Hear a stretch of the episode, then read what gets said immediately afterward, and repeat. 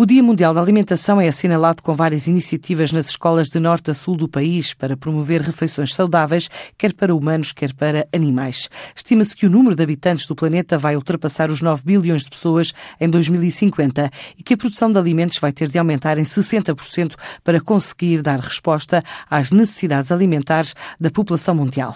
Para já, a data marca o dia da fundação da FAO, em 1945, a Organização das Nações Unidas para a Alimentação e a Agricultura vai contar com atividades relacionadas com a nutrição, em que participam cerca de 150 países.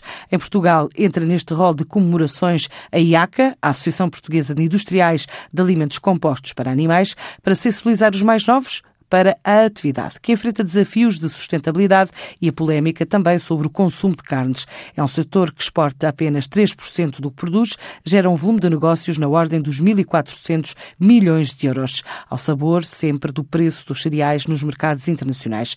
Mas onde se destaca as vendas de rações para cães e peixes? Revela Jaime Pissarra, o secretário-geral da IACA. A alimentação animal é, é importante, desde logo eh, é o principal custo das explorações pecuárias.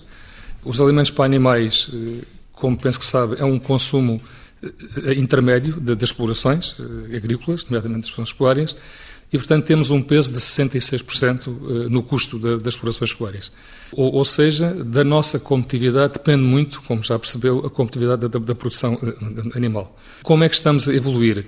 Eh, somos eh, o terceiro setor eh, da indústria agroalimentar, portanto, juntamente com, a, em, termos, em termos de indústria pecuária, juntamente com as carnes, com o leite, e nós representamos 45% de, do volume do agronegócio, digamos assim, ou seja, desde logo, não pode ser estabelecida qualquer política pública para este setor sem ter em conta, de facto, este peso.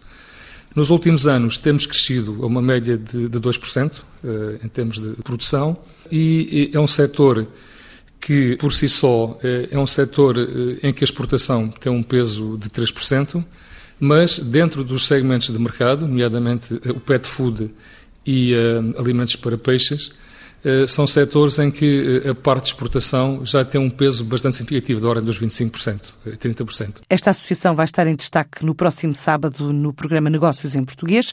Integra 42 empresas de alimentos compostos para animais, que ao todo dispõem de 42 unidades fabris, 10 empresas fabricantes de pré-misturas e 5 comerciantes de aditivos. Um total de 57 sócios.